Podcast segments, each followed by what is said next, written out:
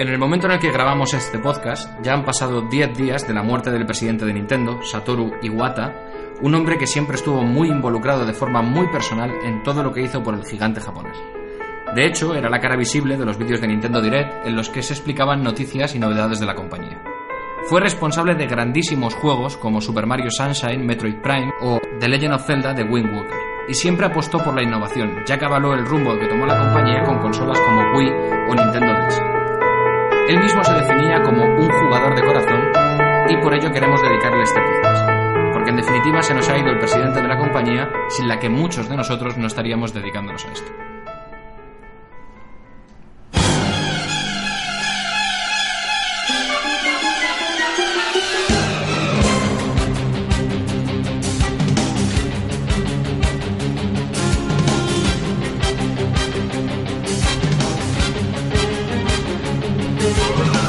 Muy buenas a todos, bienvenidos al podcast número 8 de Raid Play, que hemos grabado, por supuesto, en un orden que no corresponde, porque grabamos primero el 10, luego grabamos el 8, luego grabamos el 9 y ya he perdido la cuenta.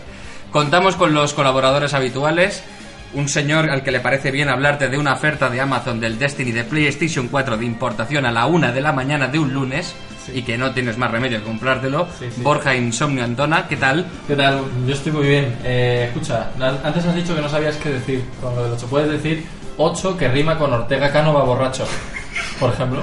De hecho, bien. no rima nada con Como que no. borracho y 8 no... borracho. Nuestra colaboradora que llorará sangre cuando le llegue la factura de la luz porque hace meses que no puede abrir la ventana. Te digo una cosa. Noelia Fujitsu Sánchez, dime, Ha, ha llegado. ha llegado la factura y qué tal? ¿Qué tal? así me ves, así me ves. Estás, estás llorando, ¿no? Hace, hace días que no duermo. Y por último, nuestro técnico de sonido y productor, al que le he salvado hoy de 20 minutos de caminata bajo el sol, Alberto Deshidratación Moreno. Muy buenas. ¿Qué tal? ¿Cómo estás? Muy bien. Me encanta que en tu guion pongas lo primero número 8. Claro, Es- porque, es, fascinante. porque no sabemos el podcast en el que estamos y no, y no, tengo- no tenía muy claro si era el 8 o el 9. Bienvenidos.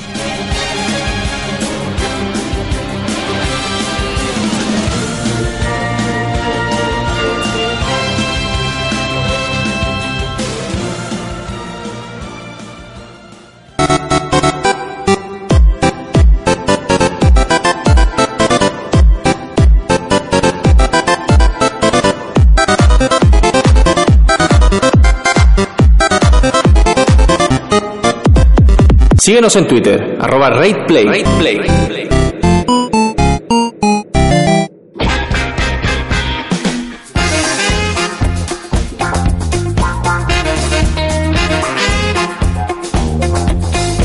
En el podcast de hoy contamos con la inestimable presencia de un señor muy solemne que me está mirando, me está mirando con cara de, de circunstancias, Juan Pablo Ordóñez, que Borja nos va a presentar porque se ha leído su, bio- su biografía en la Wikipedia. ¿Qué tal? ¿Tienes biografía en la Wikipedia? No, tío. Vaya. No, Pues- no tengo suficientes fans Sí. o haters para, para Pues vamos, vamos ahora mismo a abrir una nueva entrada en la Wikipedia con tu historia. Pues la verdad es que no sé cómo presentarte porque tiene 100.000 100.000 cosas. Es, ¿Os acordáis de Rafael de las Cuevas? Que decíamos que tenía tantísimas cosas. Pues, pues él. Rafael de las Cuevas es cualquier persona parada de aquí de, de Madrid al lado de este hombre. O sea, este hombre es. Os voy a leer los ocho trabajos que tiene LinkedIn actualmente, que está ahora mismo trabajando en ellos. Bueno, ahora mismo. Es speaker, uy, speaker, es- speaker, me soy botín. Congratulations. Speaker y Workshop Instructor en Gamification Spain Meetup, Headhunter, Conference Speaker en ESNE, eh, Career Advisory Recruiter y Headhunter en The Freelance, eh, Game Design Teacher y Mentor en la Universidad de Alcalá, Game Design, Design Teacher en la Universidad Complutense, Game Production Teacher en ESNE, Level Design Teacher en ESNE, Game Design Teacher en ESNE, Me aburro. y eh, Creative Director, eh, autor de un libro. O sea, sabes escribir. Eso está de puta madre. Mm, Bueno, Google. Copiar, pegar. Bueno, defínete tú mismo que, que- cuál es tu profesión. Este tío es el que ha hecho el paro en España. Este tío, si, si- si se, si se muriese, si le matamos, a tomar por culo la crisis. No, venga, cuéntanos, cuéntanos. A- ¿Apostamos? ¿Cómo, ¿Cómo te defines tú? ¿Cuál es mi vaso de agua? Pues. eh, Nada, mm, yo creo que básicamente soy un tipo raro al que le gusta meterse en 800.000 fregados, lo cual no significa que sea millonario, lo digo por si alguien aquí va con intención de pedir luego dinero que sepa que va mal, ¿vale? Pero intentamos ganarlo a tu costa. Esto además luego está súper monetizado. Sí, sí, sí, sí. De la hostia. La 80 conversación va con micropagos de 75 céntimos para arriba, ¿no? Bien. Exacto, exacto. Está bien. Descárgate la respuesta a la pregunta 3. Y nada, pues básicamente es eso. Me gusta meterme muchos fregas porque un día descubrí que mm, a mí esto de estar quieto me aburre y si me aburro me muero y como no me quiero morir, pues eh, tendré que hacer cosas. Entonces, todo lo que sea crear me, me gusta o echar un cable a la gente, de ahí lo de bueno, pues ayudar a conseguir trabajo siempre que uno puede o bueno, con los alumnos, hacer diversas iniciativas. Y luego, evidentemente, pues trabajos con empresas diferentes que no siempre son de videojuegos. Ahí está puesto más bien todo lo que tiene que ver con videojuegos o gamificación, que es algo que está como ahora muy de moda, que es realmente es una tontería, que es llevar el juego pues a cualquier ámbito, ¿no? A vender algo, a formar a la gente, lo que sea. Si te diviertes, pues entra mejor, ¿no? Aquí, por ejemplo, pone que has estado, has trabajado con clubes como el Real Madrid o el Barcelona. ¿Y por qué no el Atleti? Tío, porque no pagaba. estamos. vale. Joder, ya está. Está- está claro, Bueno, ¿no? pues me voy. Está claro, ¿no?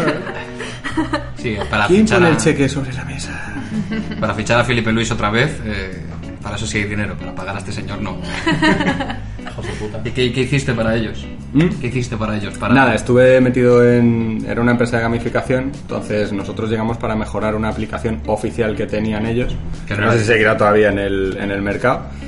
Y bueno, pues para que en vez de usar una aplicación que ves fotos, que te descargas cosas y tal, pues que fuera divertido, ¿no? De alguna manera. Pues ahí tuve ocasión de trabajar con gente muy buena en el equipo creativo, que éramos básicamente tres personas, más el director comercial que también era un crack y estábamos aquí en, en Madrid y, y bueno, pues fue una época muy divertida y veías también, pues eso, claro, los volúmenes de usuarios que maneja un club como el Real Madrid o como el Barça, pues tenía tela.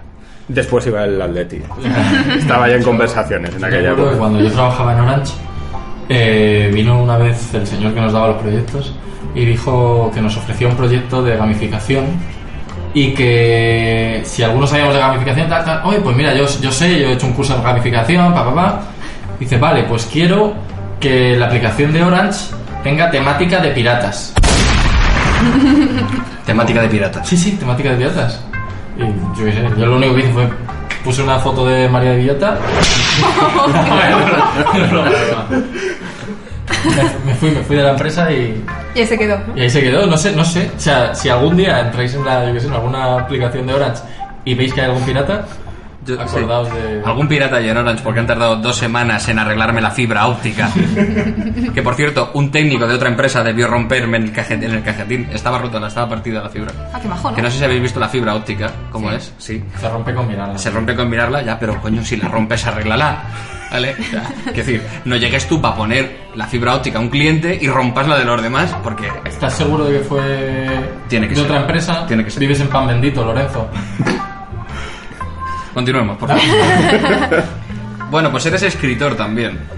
¿no? Mm, esa bueno. es una de mis grandes dudas, porque fíjate, hace ya mucho tiempo hablando con compañeros decías, ¿y tú cuándo eres profesional de algo?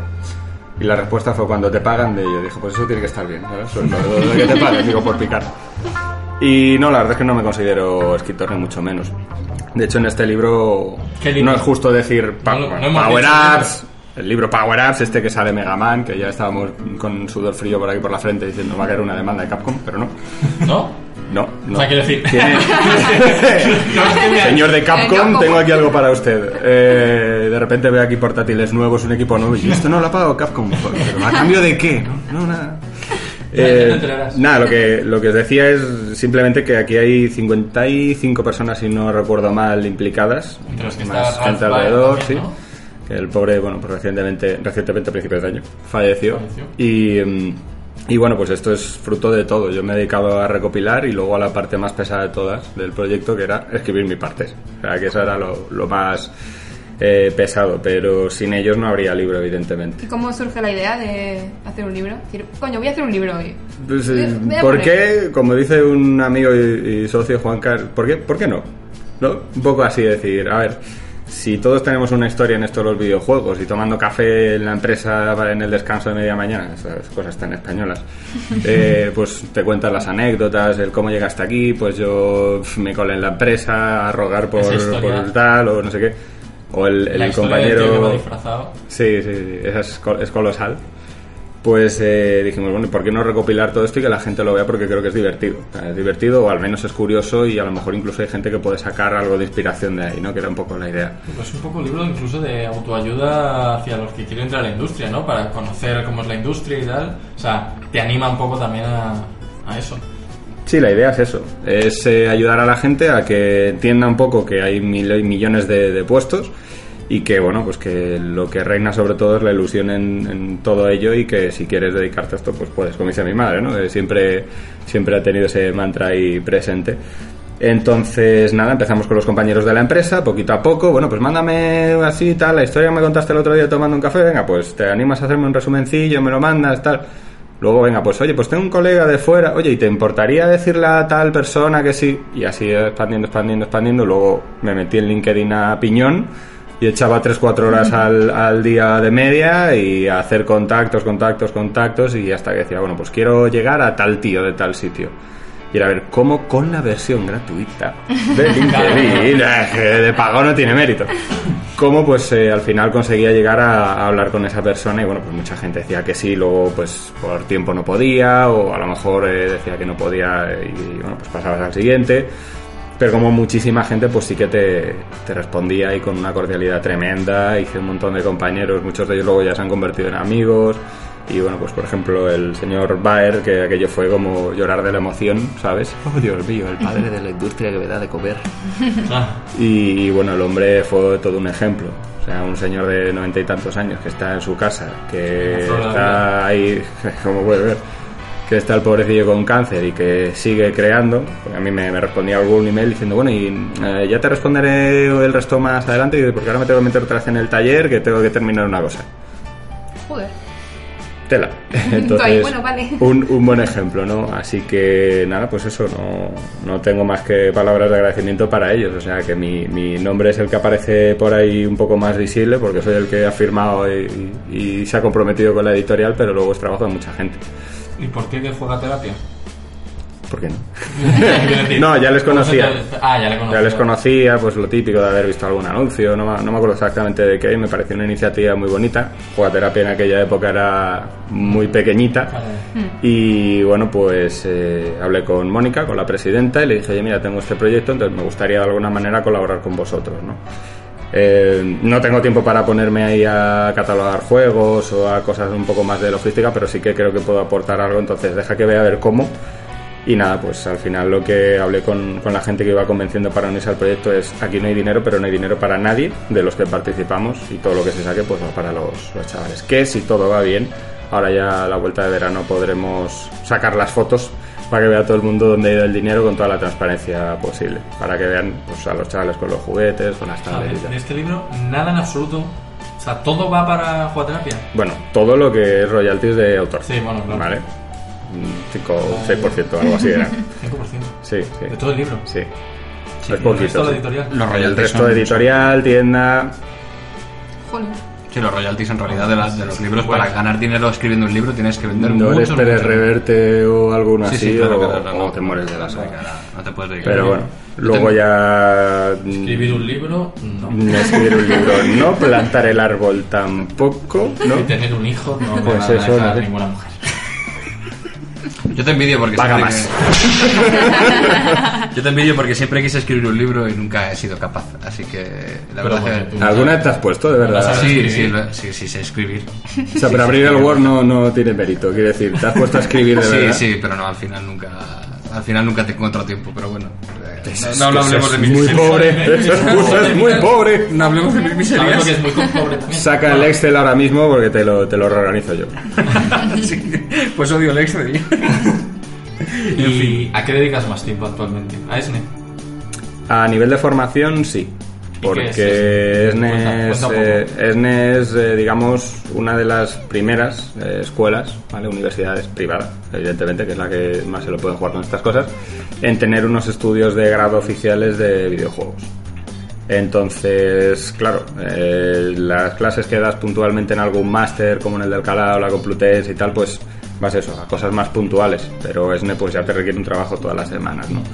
Y, eh, y nada, pues eh, la verdad es que está muy bien porque te dejan mucha libertad creativa. Yo hay asignaturas donde juego con los chicos para que entiendan determinados roles de la industria o, o cómo reaccionar ante un publisher que de repente te corta el presupuesto a la mitad y pues, a través del juego y cosas así, ¿no?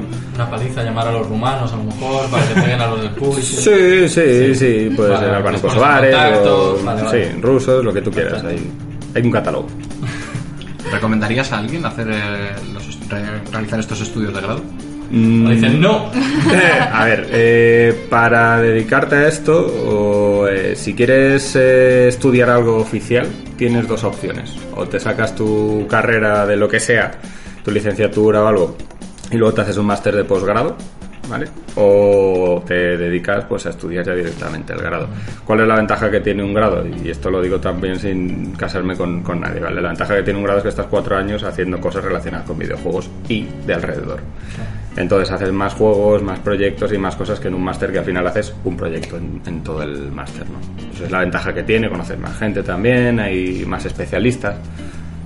Entonces, bueno, siempre y cuando haya profesores que vienen de la industria y no, no solo académicos, que hay muchos cursos por ahí donde te da el curso un tío que en su vida ha hecho un videojuego en una empresa, por lo cual no tiene ni idea de lo que es esto en, en el combate, ¿no? En, en- en tierra de nadie ahí.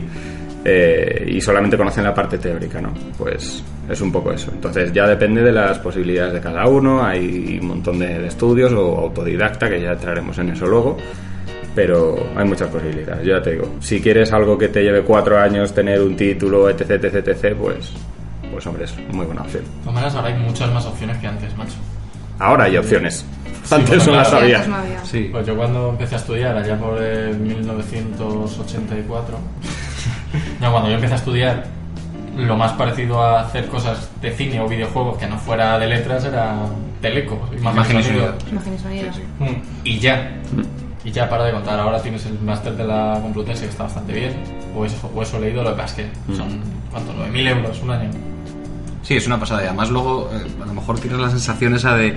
Al final cuando sales de una carrera, cuando terminas una carrera, tienes la sensación de que hasta que no te pones a trabajar No tienes ni puta idea de no nada. sabes nada. O sea, sí, vale, muy bien, la teoría todo muy bonito, he hecho muchos exámenes, he sacado muy buenas notas o muy malas notas, pero en realidad el conocimiento al final lo adquieres, como tú dices, ¿no? Eh, Poniéndote a trabajar para una empresa, desarrollando un videojuego, con los tiempos, con las técnicas, con todo eso y hasta el final. O sea, eh, por eso digo que si merece la pena dedicar el tiempo al grado o no meter, intentar meterte directamente al, al mundo si te dejan, claro. Hombre, yo dejé ahí aparcada mi carrera por, por una oportunidad de, de trabajo. A eso me refiero. Entonces, ya depende de cada uno. Hay gente que quiere estar más segura terminando, porque sobre todo si te vas fuera a nivel europeo, pues tener un título homologado y tal, pues ayuda, ¿no? Da un poquito de, de ayuda. Pero todo depende de cómo enfoques la carrera. Si te enfocas mucho a sacar proyectos, hay veces que es que los alumnos sacan 5 o 6 juegos en, en- en un curso, ¿sabes? Y de diferentes plataformas, o sea, para móviles, con UDK para PC, con, para Oculus, o sea, hay, hay de todo. Entonces, depende de cómo lo, lo enfoques, puede terminar la carrera teniendo bastante currículum, como quien dice, bastantes Claro. proyectos hechos y además con prácticas de empresa, que todo el mundo tiene que pasar por prácticas Sí, de empresa. final tu mejor carta de presentación es los- lo que has hecho. Claro. Sí, claro. ¿Cuál es la situación de la industria ahora mismo? ¿Cómo, cómo En ves? España, en Europa, en Inglaterra, pues, en la Atlántida. por Sí, acotar, como quieras, como por donde quieras empezar. La industria, a ver, sigue generando muchísimo dinero, ¿vale? Porque es la industria del ocio por excelencia ahora mismo. Hace ya un montón de años aquella noticia que rompió muchas barreras en pos de los videojuegos, que decía que videojuegos es eh, lo que genera el cine y la música multiplicado por cuatro. Ahora es mucho más. Pero, pero bueno, pues aquello ayudó bastante a que la gente entendiera que es una industria que hay que tomarse en serio y no somos cuatro frikis en chancletas que vamos por ahí haciendo juegos y forrados. No, yo todavía, eh, no sé si me estará escuchando la chica que trabaja conmigo en mi empresa, la cual opina que la gente que juega videojuegos, o sea, que si juegas a videojuegos mucho tiempo, te quedas tonto. ¿Y esta chica? ¿Puedes, puedes definirme un poco? Hazme un brevísimo resumen de, de cómo es y, y qué, a qué se dedica o cómo es. Eh, Yo creo que no hace falta nada más, ya lo has dicho todo. Es que hay, hay miles de millones de formas de demostrarte que está equivocado. Y la primera que te diría, es algo que yo siempre defiendo, es todo el mundo es friki de algo. Y todo el mundo se puede quedar, ya haciendo extensión a esto, se puede quedar tonto con, con lo que sea, ¿vale? Y si no, pues con todos mis respetos a la gente que le gusta el fútbol, mira a los del fútbol. Es lo que dice mucha gente, ¿no? Que echa humo Twitter diciendo pan para el pueblo cada vez que sale ahí algún campeonato grande, ¿no? Una final. Bueno, pues, pues también se le puede atacar a eso y, yo creo que no es el camino. El camino es entender y respetar todas las industrias que hay y los videojuegos pues ahí tienen muchos más ceros que, que otras, ¿no? O sea que, ojo.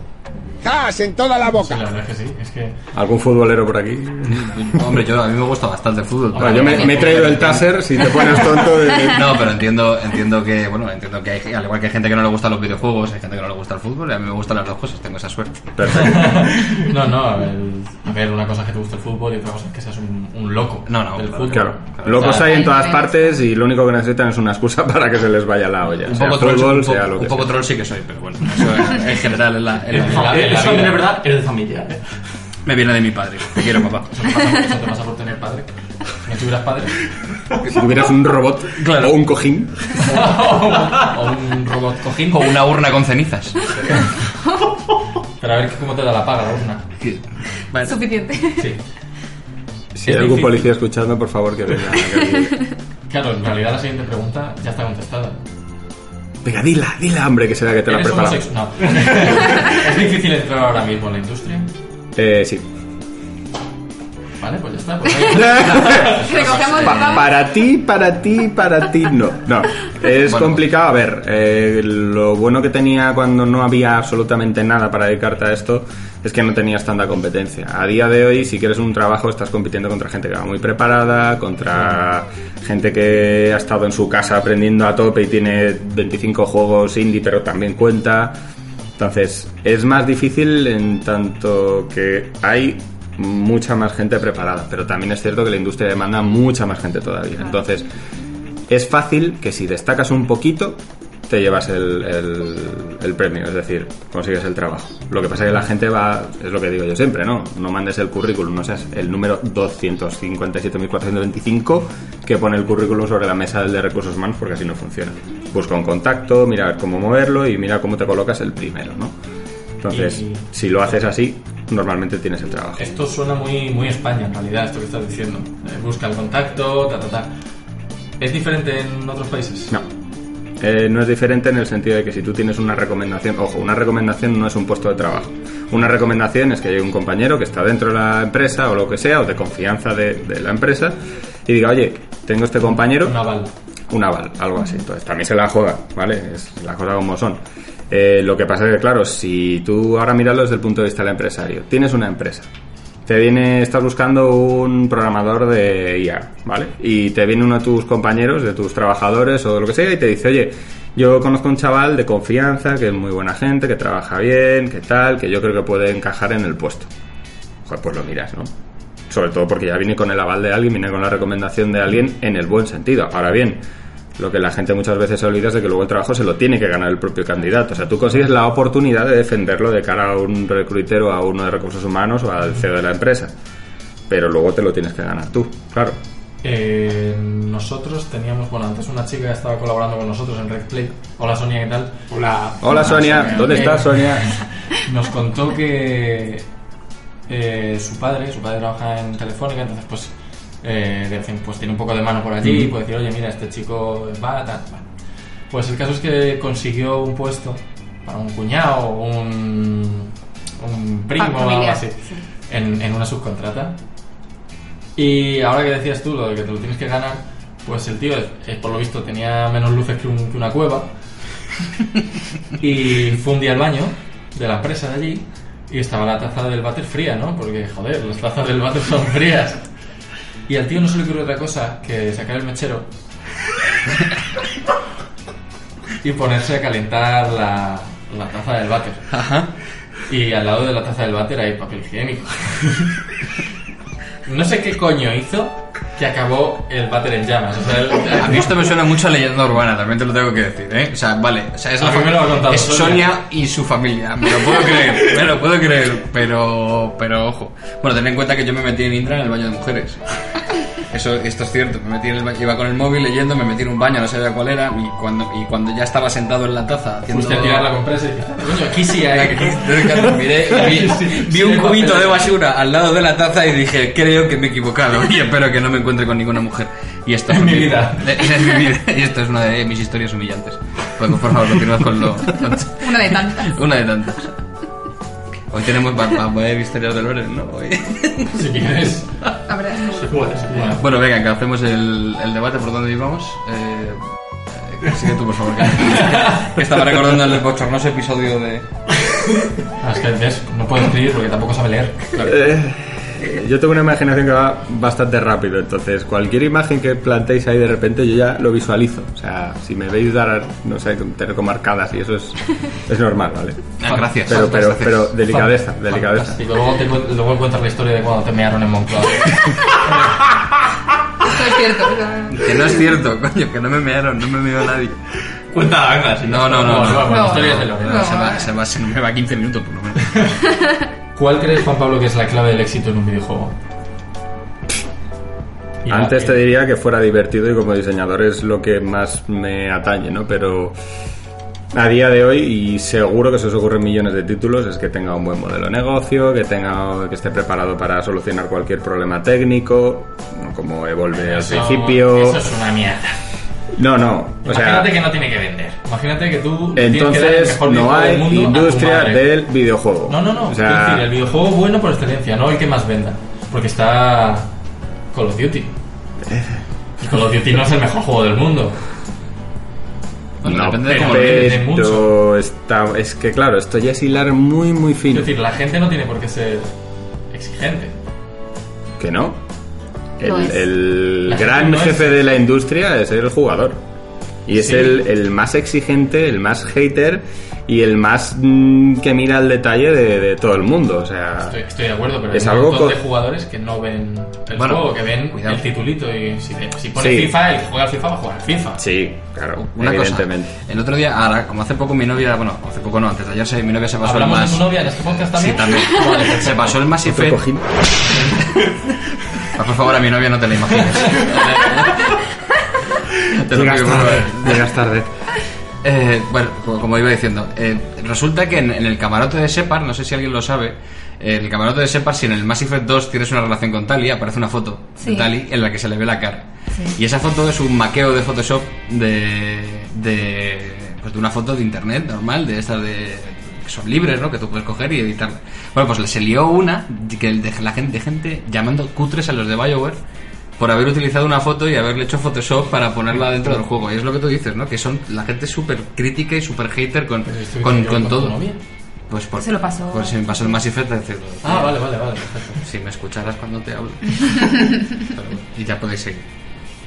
Tenéis que cenar con unas velitas y unas flores. eh. ¿Qué, él y yo? Hay que aliviar esa tensión. ¿O- ¿Otra vez? Sí, sí, sí, y reconciliarse y esas cosas. No, nos queremos mucho. Aunque no lo parezca. Decíamos, Sí, que, que hace a un juego, Exacto. bueno, bueno, pues si queremos la fórmula general y, y directa que sea divertido. Y eso ya va dentro de cada uno. Hay gente que encuentra divertido sufrir, entonces se compran Dark Souls. Hay gente que encuentra divertido aprender, entonces compran juegos que le requieran un poquito más de darle vueltas al coco, de puzzles, tal. Hay gente que le encuentra divertido coger un juego que es una porquería y meter 450.000 comentarios hater en internet, porque hay gente que le divierte eso. Y tienes pues dos puntos, rellene usted el espacio que quiera porque hay demasiados y yo tengo amigos en muchos sitios y no me quiero jugar el pescuezo. ¿tu Pero- madre juega al Candy Crush? ¿Eh? ¿Tu madre juega al Candy Crush? Sí. Si es que... Se lo recomendé yo además. Todas las madres juegan al Candy Crush. A mi madre le queda poco para jubilarse y se lo he puesto como ejercicio para familiarizarse con la tablet. Y no solo eso, sino que, de hecho, me sorprendió recientemente porque la tía había hecho un análisis de las mecánicas de juego y había sacado los patrones de cuando la CPU, digamos, empieza a tomar el control sobre la partida y empieza a hacerte la puñeta o cuando empieza a ayudarte. Cosa que los compañeros de Candy Crush luego dicen que eso no existe y una leche que no existe. Y, ¿A tu y- madre le gustaría venir a un podcast? a tu madre le gustaría- Para hablar de mecánica. Probablemente sí, es una mujer muy divertida. No, pero sí, sí. La verdad es que es un juego sencillito, ¿vale? Hay miles de millones de clones de Match 3 y yo en mi época de Lemon Quest con todos los compañeros de allí hicimos 400 clones de Match 3, el Bejewel y todos estos. No, que son anteriores, ¿no? Claro, claro, o sea, no se ha inventado nada, lo que sí que se ha hecho es pintar una capa de negocio buena encima del, del Match 3 de toda la vida y poner la voz inspirada en Barry White, que le gusta mucho a las treintañeras, por eso lo de Sweet y todas esas cosas. Sí. Yo no he jugado Candy Crush. Candy Crush tiene muchos detalles muy mucho más cuidaditos de lo que parece para ser un Match 3, que luego entran muy bien en el cerebro. Estamos hablando de una empresa que tiene más empleados que Valve. King. Tampoco es que Valve tenga muchos, que tiene 300 o 400. Bueno, son, ¿eh? Tienen 1500 King. Claro. Las últimas cifras que me comentaron eran 1500 y Una hace nada alquilaron el Camp Nou para hacer una reunión de empresa. Ah, pues muy bien. Se podrían currar los anuncios porque vaya tela, ¿eh? Ojo ahí. Que de hecho, si te metes ahora mismo en King, hay ofertas de trabajo. Mm. Lo que pasa es que Barcelona da puto asco. No, hombre, no. no, no, no. Joder, ¿cómo somos, eh? ¿Cómo somos? Yo, la verdad es que casi todas las ofertas que veo de, de Videojuegos. en Barcelona. Son de Candy Crush. Pues hay más empresas en Madrid que en Barcelona. Sí, lo que pasa es que, claro, Son son empresas que ahora mismo están evolucionando porque evidentemente no puedes vivir toda tu vida de un Match 3 y similares, son al final eh, variaciones, ¿no? Y bueno, pues tienen que ampliar miras. Y ahora que tienen pasta, pues evidentemente es fácil para ellos empezar a mirar eh, cómo sobrevivir en los próximos 5 o 10 años. Entonces tienen que contratar mucha gente. También es cierto que King y Social Point, que es la otra grande que se dedica a temas de juegos de Facebook y eso ahí en Barcelona, mm, son empresas que piden mucho caché para entrar. No, hombre, el de Amazon también. No sé si conocéis el de Amazon. Es, es bastante jodido. Te hacen pruebas de pruebas matemáticas a lo bestia. Pues son, son pruebas dificilísimas. Te dan tres o cuatro meses para que las hagas. ¿Eh? Dicen, toma, ponte, ponte a hacerlas. En realidad luego las tienes tu que hacer- trabajo mientras, la- las tienes tienes que vivir. Las tienes que programar, tienes que programar las soluciones, porque obviamente es para la parte de desarrollo, pero te dan un montón de pruebas y te dicen, toma, no, esto lo voy a tener en un mes, no, no, si tienes dos o tres, tranquilo que no lo vas a sacar. Entonces se supone que supongo que es para el que más eh, puntuación saque es el que... Pues eh, a veces tienen trucos las pruebas de, de empresa, porque hay una empresa aquí de Madrid, relativamente, bueno, relativamente no, que carajo, bastante conocidilla. Y yo me acuerdo... nombres, por favor. Ah, hay cosas que no son correcto, pero bueno, lo dejo a tu imaginación. La del campo, venga. La del campo, no el Carrefour, pero bueno, casi. No, que el, eh, hace muchos años, en el boom de los juegos de móviles y tal, pues cuando yo estuve en, allí en Lemon Quest, que era una empresa muy pequeñita, pues se comía todo el sector de móvil en, casi en Europa, ¿no? Y, eh, y nada, pues eh, me llegó una oferta de, de trabajo y de esta empresa aquí de Madrid y yo digo, bueno, es que cuando montaron la empresa, intenté yo entrar voluntariamente ahí, hice una prueba que me llevó casi una semana y, y quedó ahí. O sea, nunca me respondieron, ¿no? Digo, también es cierto que evidentemente yo no hacía absolutamente nada ni tenía nada, ¿no? Digo, pero bueno, que lo que son las cosas que luego al cabo del tiempo, pues a lo mejor te vienen ellos a buscar. Y me llaman. No le respondí y me llaman. Dice, oye, que nada, que pues a ver si te había recibido el email, porque nos gustaría tal si puedes hacer la prueba para incorporarte al equipo. Y yo, no me interesa, gracias.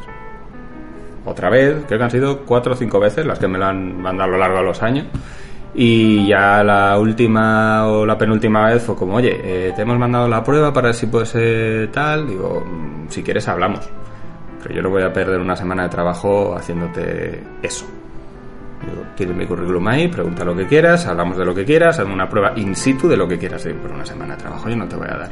Y claro, dije, Pero la gente lo hará. pero no, a ver, no, no es por, por nada en especial, ¿sabes? Ni, Sí. ni soy aquí un tío, bueno, sexy.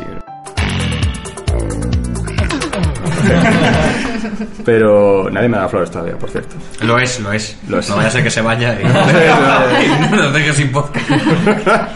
Os tiro todo ahora mismo por la ventana. No, eh, el caso es ese, ¿no? Que, bueno, ahí la gente no entiende que ese tipo de cosas, bueno, normalmente hay que hacerlas, pero al igual que los contratos no dejan, no dejan de ser una negociación, ¿no? Y hay veces que la gente lo que quiere es saturarte de trabajo precisamente para ver cómo eres capaz de gestionar las situaciones. Y yo, evidentemente, pues dije, mira, no, esto es mucho lo que requiere y realmente no sé lo que me vas a ofrecer todavía como para siquiera plantearme si hacerlo. Y debió ser que era la respuesta que buscaba la de recursos humanos y me dijo, "Mm, check, vale, eh, hablamos. Dije, mira, estas son mis condiciones actuales, ¿las puedes mejorar? Dijo, no, pues Hasta luego. nos vemos. Y hay buen contacto, hay buen rollo y tengo un montón de amigos trabajando. Es un poco cosas que luego la gente no se plantea que, que también es una opción negociar, ¿no? Te dan un contrato y ¿qué hacemos todos? El primer contrato a firmar, ¿no? Corriendo. Léetelo, llévatelo o habla con tu abogado para que lo vea y luego mira a ver, porque muchas veces que hay cláusulas ilegales o cosas que no te pueden obligar o que puedes negociar. trabajando en Everest. Claro. Me a hacer llorar, de verdad. Eh, yo iba a decir una... Ah, sí. Yo una vez fui gilipollas. Bueno, varias. Y entras, y entraste Así empiezan las frases buenas. Lo que pasa es que yo fui gilipollas mm, aproximadamente cuando tenía dos años y hasta, el- hasta hoy. ¿sabes? O sea, ha sido de seguido. Y- Desde que tomaste conciencia de ti mismo, decidiste ser gilipollas y... Exacto. Como eché, eché un currículum. Noelia está haciendo sí, símbolos como que quiere tocar la trompeta. o agua, no sé. Bueno, Toma el whisky. Gracias, el Alberto. caso es que eché currículum en Piro Studios. Ujú. Había varias vacantes y tal. Y me llamaron. Y, pero en, mientras, o sea, desde que eché currículum hasta que me llamaron, había entrado yo en otra empresa. En Everest, en Everest, dilo. No, no, no, en Fleer. En Flir, en Flir, Me dilo. llamaron cuando estaba en Fleer. Total, que me, que me llaman, ta, ta, ta, pues sí, mira, somos, somos Fleer Studios, eh, para, te llamamos para que de- desarrolles en Maya, tal, no sé qué, no sé cuántos. Dice, ¿estás buscando trabajo? Y yo, y yo les dije, pues no, ahora mismo no. Dice, ¿te cambiaría de trabajo? Digo, depende de las condiciones. Y le dije las condiciones que tenía Fleer. Y me dijo, ah, pues entonces no te podemos ofrecer tanto, tal. Es que, tío, pides un elefante. Cada día nuevo. y claro, no me acordé que era yo el que estaba pidiendo el trabajo. No que me estaban llamando, el típico que te llama y te dice, oye, mira, te- tienes una oferta a ti, hemos visto tu perfil en LinkedIn. Claro, la tía se debió, se debió quedar diciendo, este tío es un imbécil. O sea, me echa el currículum y luego me dice que depende de las condiciones y no me volvieron a llamar, No. lógicamente. ¿Ves? Para mí eso es un error que tenemos además muy metido aquí en España porque se nos aborrega mucho con lo de trabajar para, ¿no?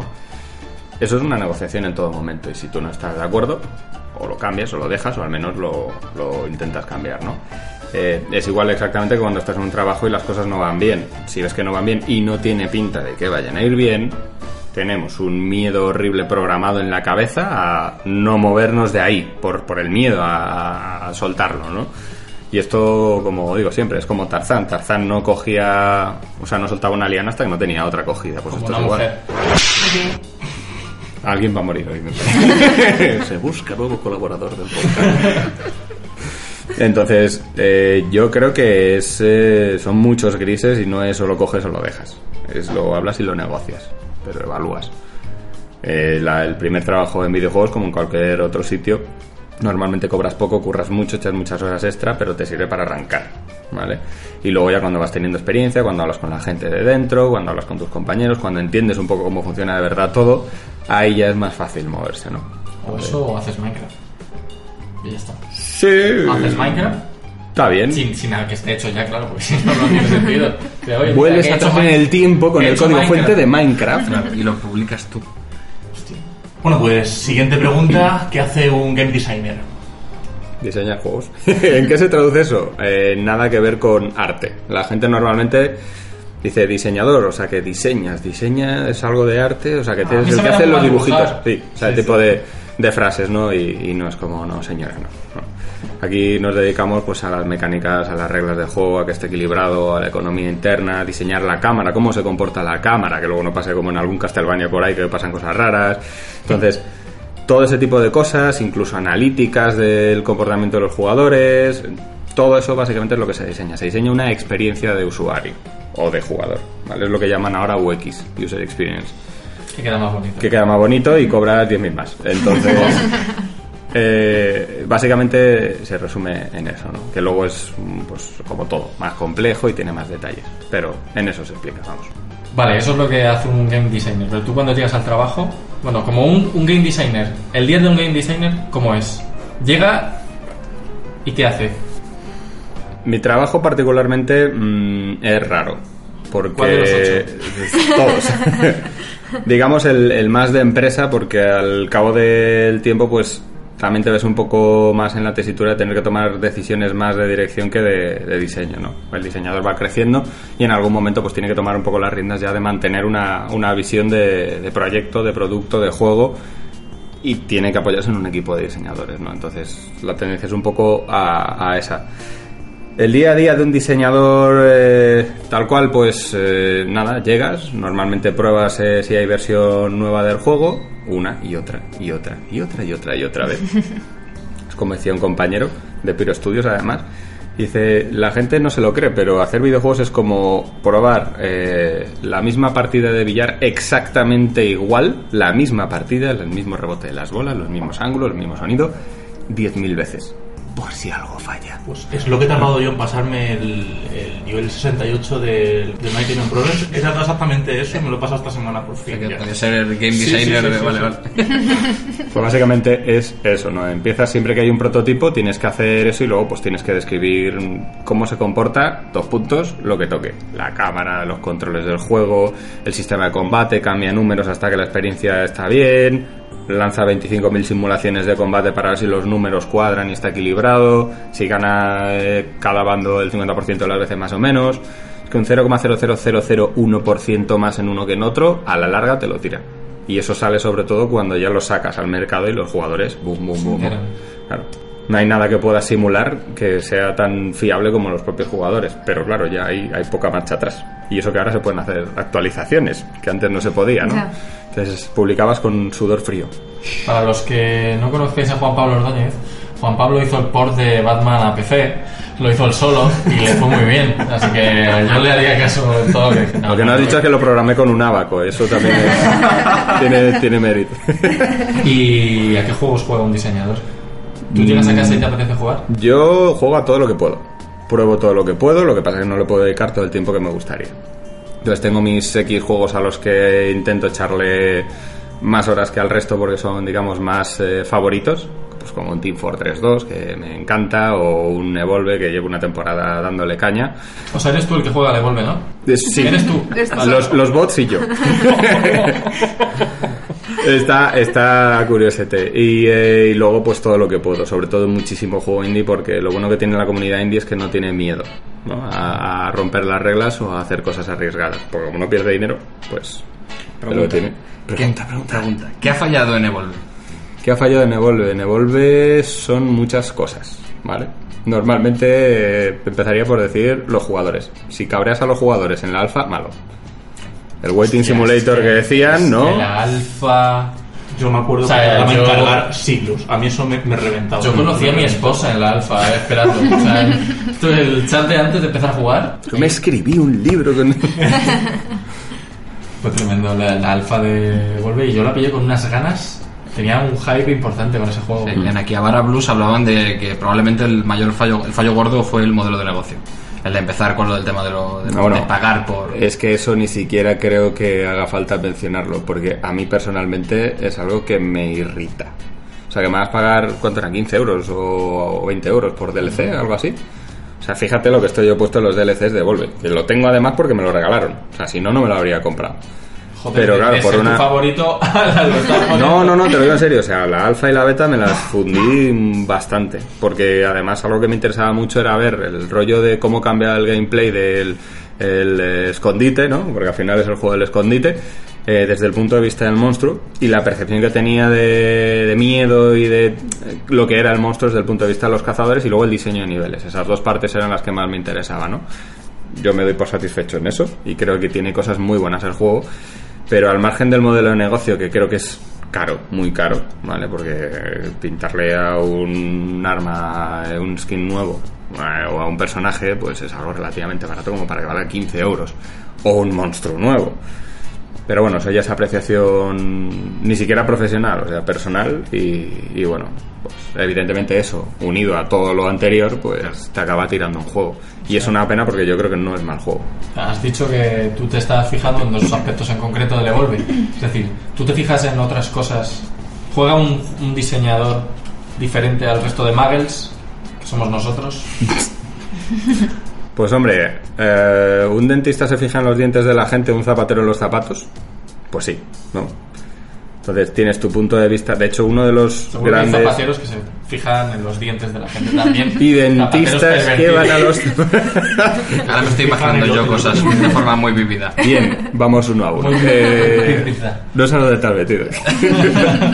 no, sí que, hombre, el diseñador de juego al fin y al cabo tiene que estar siempre cambiando, como decía un amigo mío, el, el nivel de abstracción, ¿no? O sea, tiene que ver el juego desde un punto de vista de jugador, de diseñador, perdón, de tester, de, de todo. O sea, tiene que estar constantemente mirando el punto desde diferentes puntos de vista.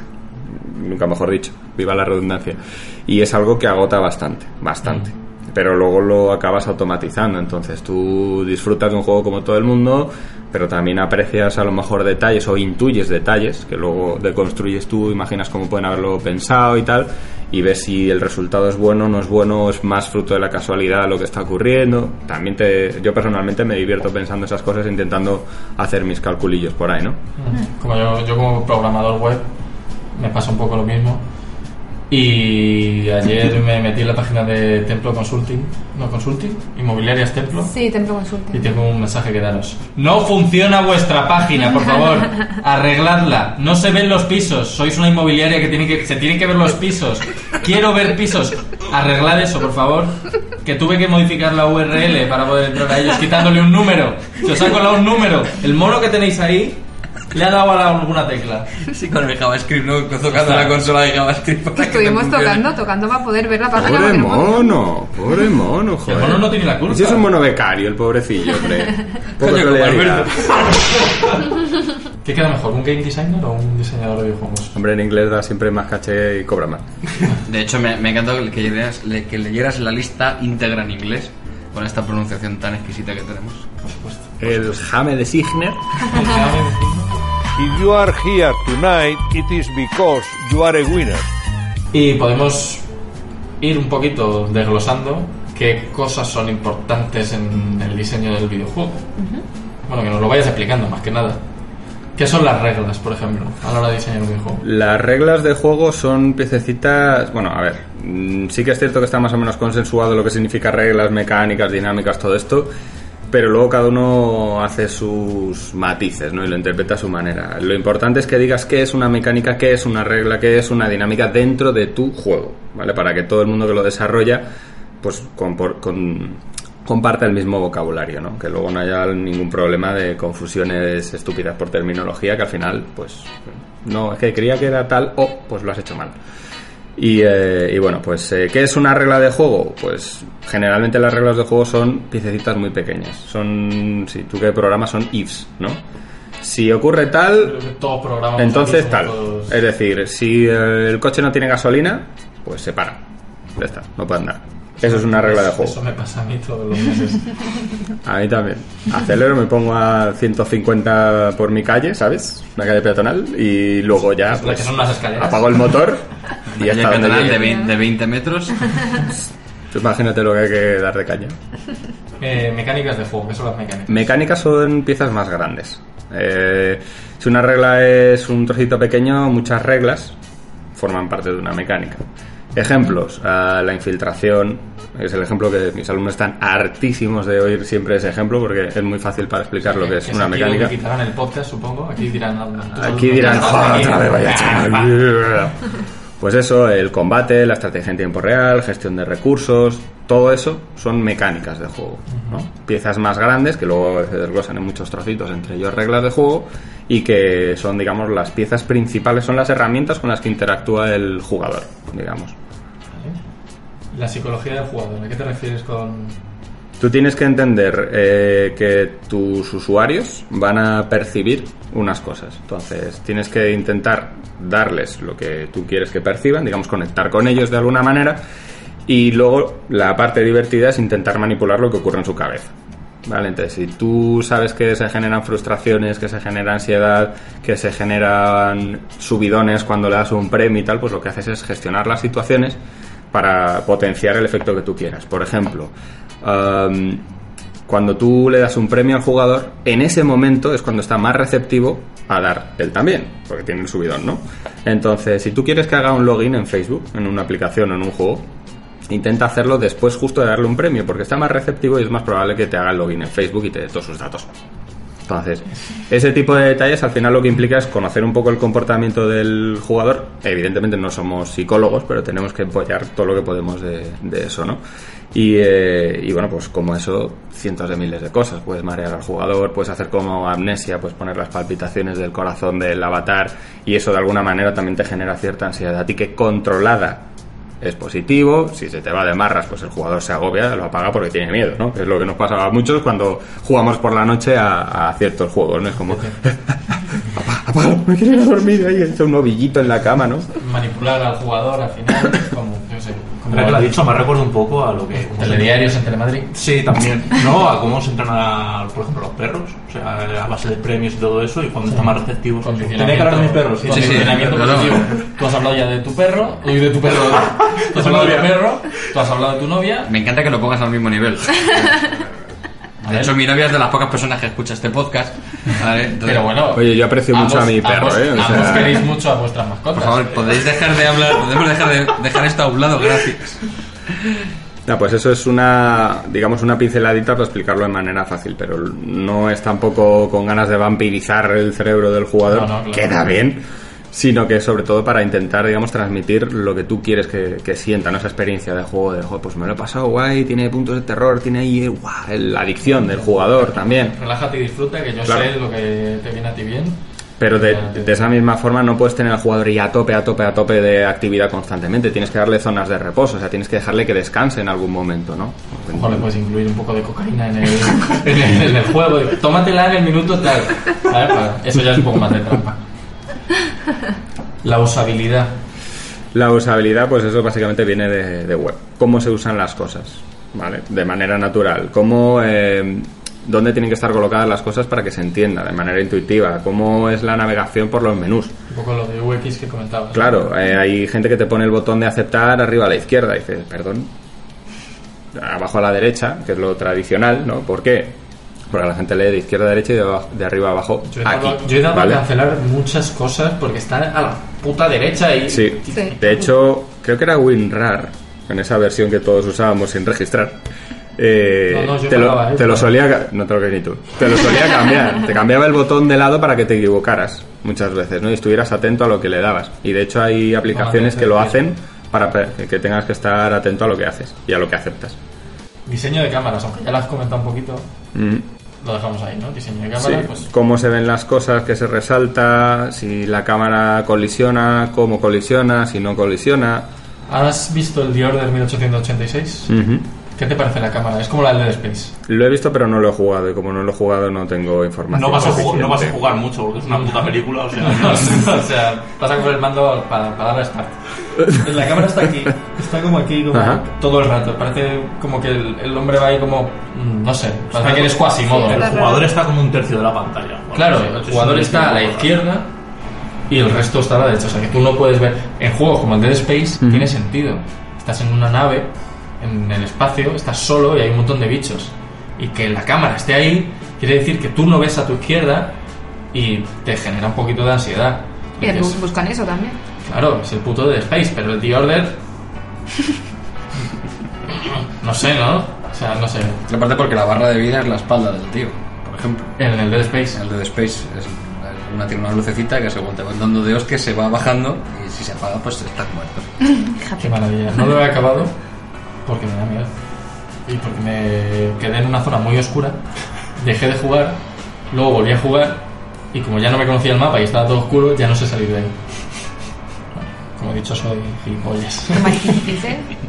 Diseño de niveles y diseño de personajes. Diseño de personajes es. Bueno, esto también está muy relacionado con guion. Ya cuando tienes Claro, un equipo es- grande, pues hay un guionista que. Sí, tú básicamente lo que dices es qué es lo que va a hacer el personaje, cómo se va a comportar, cómo se va a controlar. Y luego hay alguien que le pone personalidad, ¿no? Que define pues su historia, su background, cómo piensa, cómo viste, cómo tal. Y luego ya pues los artistas empiezan a hacer su magia y los programadores pues empiezan a aplicar todos esos comportamientos que has definido, ¿no? Y diseño de niveles pues son los escenarios. Es decir, ¿dónde va a tener lugar todo esto? La virtualización del espacio de juego, ¿no?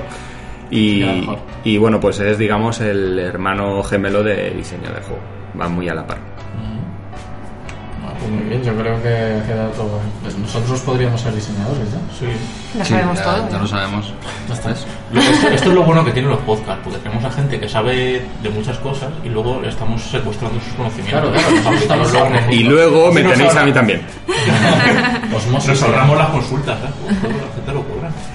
¿Qué opinas, eh, por cierto, de una, de una herramienta como Unity, en la que te permite hacer todo tú? Guay.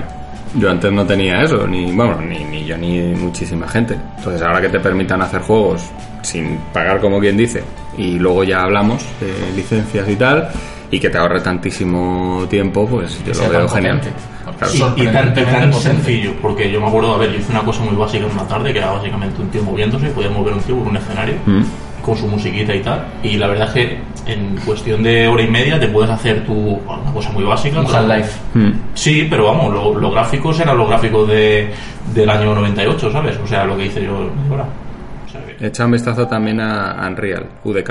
Porque se ha puesto muy a la par con Unity. De hecho, les ha dado un palo porque directamente le han sacado todo, todo, todo, todo gratis. Sí. sí, sí. Código fuente incluido. Luego ya, si cobras a partir de X, entonces ya hablamos de cuánto nos das. Que es razonable y se negocia, ¿vale? Pero por lo menos puedes partir con una herramienta súper potente que es tan fácil como decir, eh, bueno, quiero hacer un juego de coches, clic, y ya te carga la base, toda la base de un juego de coches, o de un FPS, o de un plataformas. Y puedes empezar a hacer un juego desde el primer minuto, ya tienes una base hecha, que puedes probar. ¿Visteis el anuncio de, bueno, no sé, creo que vosotros sí os lo enseñé, el anuncio en el que, o sea, el, el- vídeo que hicieron para anunciar que liberaban el motor? Porque a mí me pareció espectacular. Yo creo que no lo he No. visto. Pues es un, es el vídeo de un niño con una cometa, ¿vale? Que se le escapa la cometa y la cometa va sola y se mete en una cueva y se encuentra con un montón de cometas más.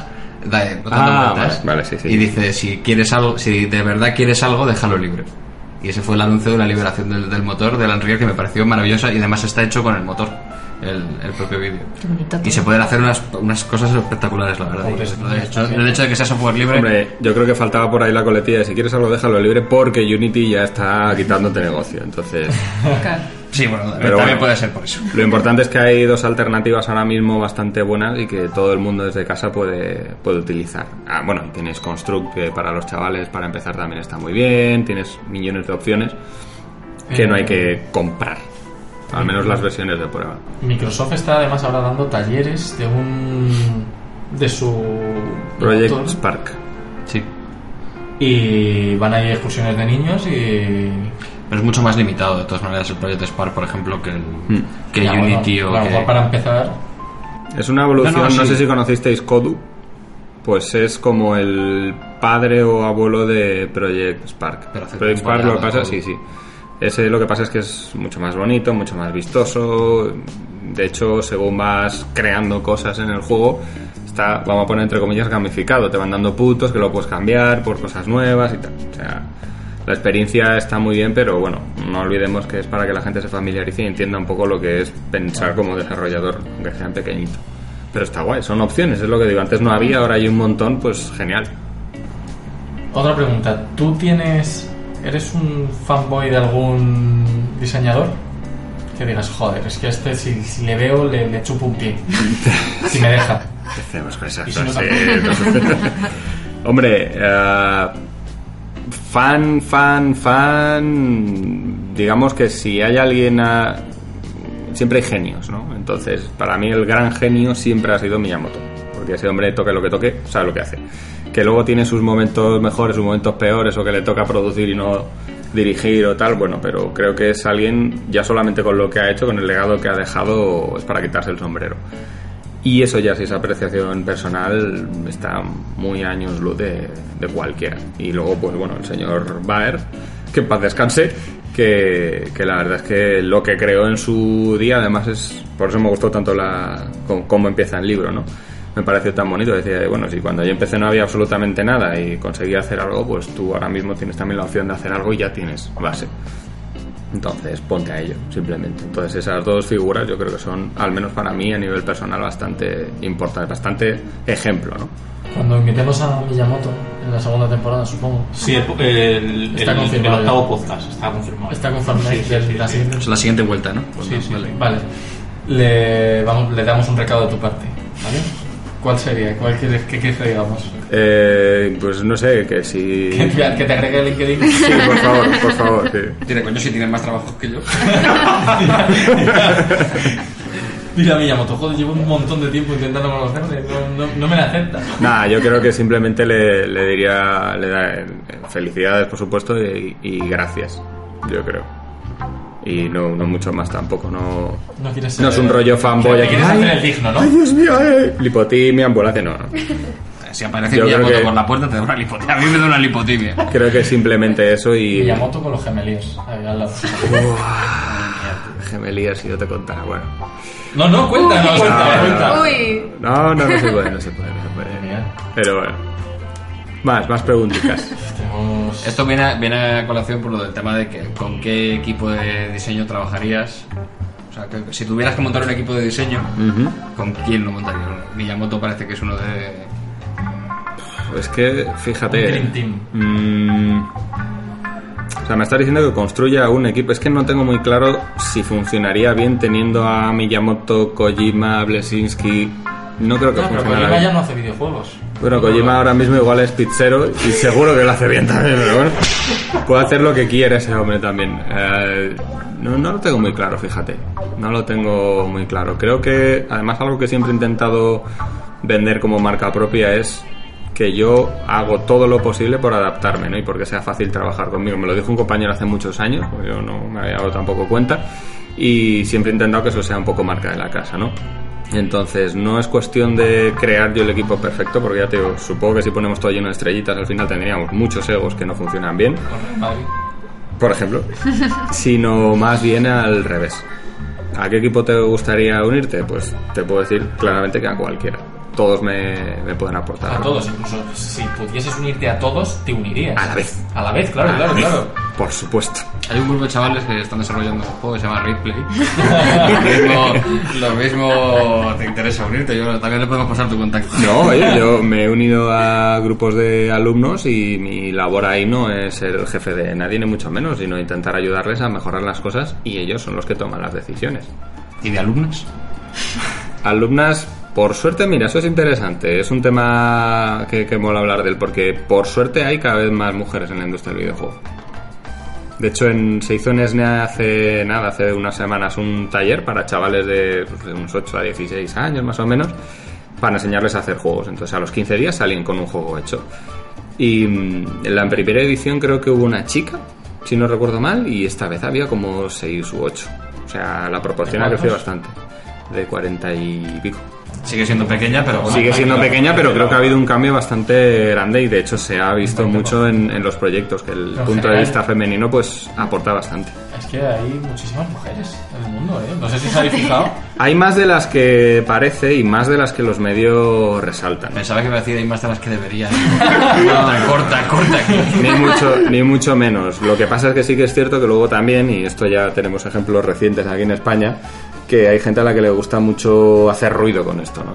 Y, bueno, pues atraer mirada, que también es lícito. Oye, si tú quieres usar la estrategia de somos mujeres y bueno, nos tratan mal, pero habiendo todos los haters que hay, que los hay y que no es nada positivo para nadie, y algunas haters también, eh, yo creo que en general, al menos dentro de, de la industria, ya trabajando, yo personalmente nunca he visto un caso en el que se trate a una mujer diferente. Siempre es una profesional, no es una chica, es otro profesional más. Podéis preguntar a Tatiana, por cierto, que os animo a que la entrevistéis, es amiga y muy buena también. eh, Tatiana Delgado, y yo se lo pregunté, dije, oye, ¿tú has tenido alguna vez algún caso de discriminación o de algo diferente o menor sueldo? Dice, nunca. Nos Y lleva apuntamos 15 o porque 16 años. En la segunda temporada sí que queremos hablar sobre mujeres y videojuegos. Teníamos ahí en la recámara a Gina Tost, Ujú. que parece que se anima. Parece. Y como, y como lo he dicho ya, tiene que venir. Hola, Gina. Hola, Gina, ¿qué Ha quedado tal? grabado, ya está. Y nada, pues nos apuntamos a Tatiana. Ya está, llamamos a todos.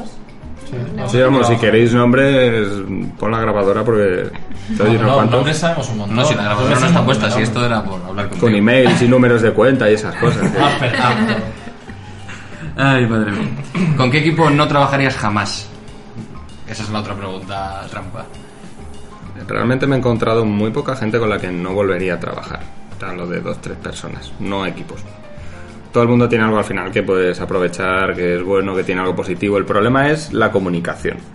Muchas veces la gente se enfada, no se entiende, se chilla, pero broncas, broncas serias, precisamente por eso, por falta de comunicación. Con una de las dos partes que realmente quiera que la comunicación mejore, normalmente se solucionan los problemas. Yo tengo, hablaba el otro día con Ignacio, con un compañero con el que trabajé hace ya muchos años, está ahora de super diseñador en Social Point. Y, joder, macho, ¿te acuerdas las veces que nos hemos chillado, que hemos tenido broncas? Claro, los dos diseñadores de la empresa por aquella época, con dos ideas radicalmente diferentes y dos formas de ver las cosas totalmente diferentes, y chocábamos mucho.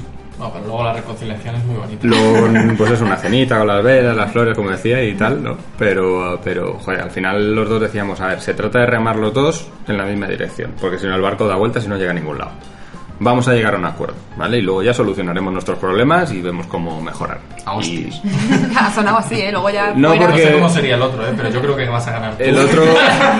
Sí. Somos igual de altos, lo que pasa es que yo tengo más peso que él. Entonces digo, con dejarme caer encima de ti ya te destrozo, así que tú, tú verás dónde te metes. ¿Eh, Ignacio? Nah, nah, nah. Ignacio es muy buen, muy buen tío y de hecho eso. Hace nada, cuatro días que le vi, que le vi y, estábamos recordando anécdotas, cabreos, cosas buenas, cosas malas, cuando aprendimos juntos y nada, al final te queda eso, el, buen rollo y la evaluación positiva, ¿no? No hay, yo creo que no hay gente así un equipo concreto con el que nunca trabajaría. Si me dices, mm, pues a ver si tiene huevos y te vas a trabajar con el de no sé qué empresa, pues ¿por qué no? Yo ya te digo, a mí me plantas un reto y si veo que es interesante, vamos a por él. Luego a lo mejor te plantamos un reto. No, o de- dos. de- O dos. De hecho, de hecho era, lo que, era, era lo que iba ahora, ¿no? O, o Venga. ¿tienes alguna, Tengo que alguna pregunta más? Tengo que contar. Tienes que contar la de la experiencia de usuario de Orange.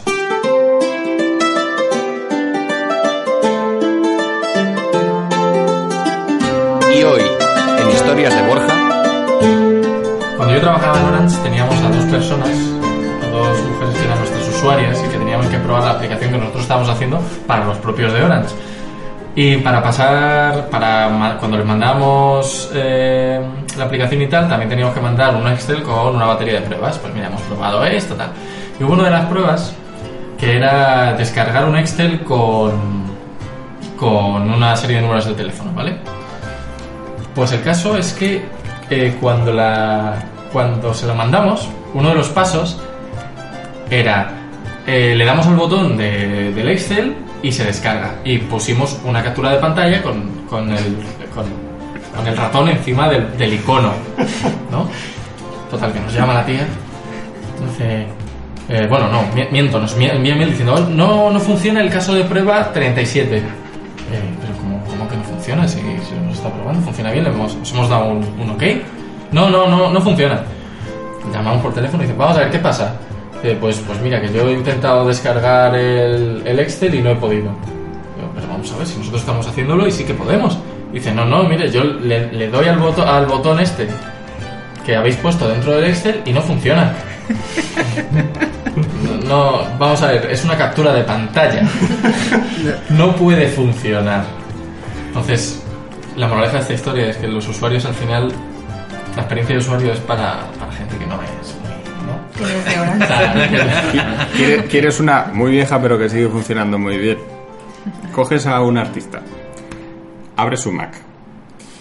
Coges... Porque tienen Mac los artistas. mu- muchos lo tienen, sí. Co- no, no mejoran. Eh, le haces una captura de pantalla del escritorio, se la pones de fondo y le quitas un par de iconos. Si usa Maya y 3D Max, pues le quitas uno de los dos. Entonces, cuando abra Maya, todo va bien y el Max, pero ¿por qué no? Pero si el otro sale bien. pero- y mira cómo arde el mundo. O sea, es muy vieja, pero funciona muy bien. No, pero seguro que eso nos pasaría a, nos- a más de uno. Dices, coño, no, se- no abre. Claro, claro. No, no se abre, me cago en la puta, ¿qué coño le pasa a esta mierda? Y le darías algo O cámbiale los ratones entre dos ordenadores o Sí, cosas así. todo. Había momentos de estos de echar muchas horas al día y hacíamos muchas tonterías en la empresa. Bueno, Banda por de eso- cabrones. Por, por eso, por eso Mucho, mucho. Ahora ya podemos ir con los retos. Bueno, pues yo creo que como siempre nos ha quedado un debate muy interesante. Eh, agradecemos eh, toda tu sabiduría, lo que nos has aportado y que has respondido a todas y cada una de las, de las preguntas. Muchas Gracias. gracias. Era todo mentira, pero está bien. Ah, o sea que bueno, has de- Por lo menos imaginación vende, vende humos, ¿no? Está improvisado todo, si me de inventar. Bueno, pues muchas gracias y vamos a, la, A la sección de los, de los retos. Pero antes vamos a meter una cuñita de publicidad que ya tenemos. Otro hit. ¡Qué bien!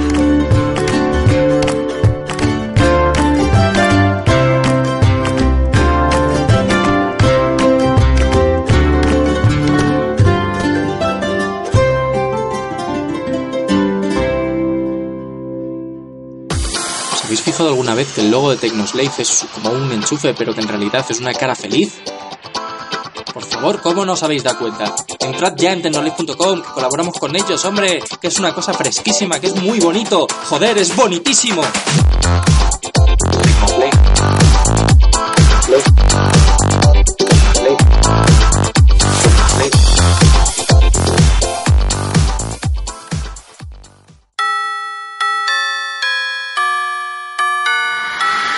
Sitio para vender, ¿eh? Porque sepáis que me voy a hacer mi propio podcast con casinos y furcias.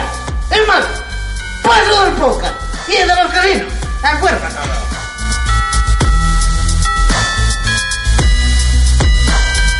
Síguenos en Twitter, arroba RatePlay.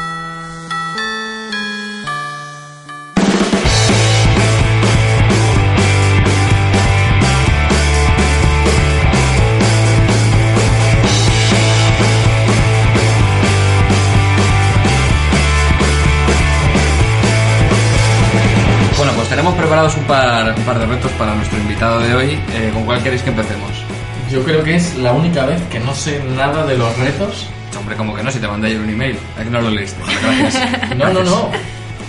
Vale, eh, el primero te vamos a dar una lista de, de videojuegos y vas- nos vas a tener que decir o cómo los habrías diseñado tú o qué cambiarías del, del diseño. Mm, Ahí, gracias por facilitarme la vida y hacer que cree más enemigos. Está bien. No, bueno, eh, no, no sé si ha- no creo que hayas estado involucrado. Bueno, alguien de tu entorno haya. Bueno, a lo mejor No, sí. porque eres muy malo, eres muy mal A lo mejor sí, no, me voy a callar porque a lo mejor sí. Bueno, empezamos. El- este es un poco antiguo, el Pac-Man. Está bien como está. No tocarías sea, eso no, absolutamente, es- Eso no vale. no tocarías absolutamente nada del Pac-Man. Nada, le pondría gafas de sol para actualizarlo. Ya está. Pac-Man está bien. Pero es un, Le haría 20. Como un DLC. como un DLC, ¿no? El DLC gafas de Pac-Man. Super Mario. Obra de arte. Todos. Y cada uno de ellos. Porque Eh, Super Mario eh. Sunshine, ojo, eh. Especifica. Bueno, no. tampoco está mal el, el Sunshine. Pero bueno, a mí me ha dicho Super Mario, nos vamos al, a la NES, entiendo. Sí, bueno. Está bien como Aunque mi está. favorito es el Super Mario World, pero, pero sí. Está por ahí, está por ahí. Es que Borja le, le tiene ahí atrás porque le reza, ¿sabes? Super Mario 3. El Super Mario 3, eh, bueno, tampoco está mal, tampoco está mal. Ese es, mi, fa- ese es mi juego favorito. Podríamos decir que, mira, sale- sale hasta polvo. Sí, sí, se ve, se ve que lo usas. Sí. No, es que como voy a usarlo ya. eh, Ya. Hay emuladores. Está muy bien, pero, pero vamos, me impresionaría más un Zelda con la edición dorada. De eso que... Ah, pues. ¿Lo tienes también? Ah, pues, pues mira, tengo en Mira, ahora casa que lo dices. No, pero algún Zelda tiene que haber, ¿no? Por algún lado. Aquí no. Aquí no.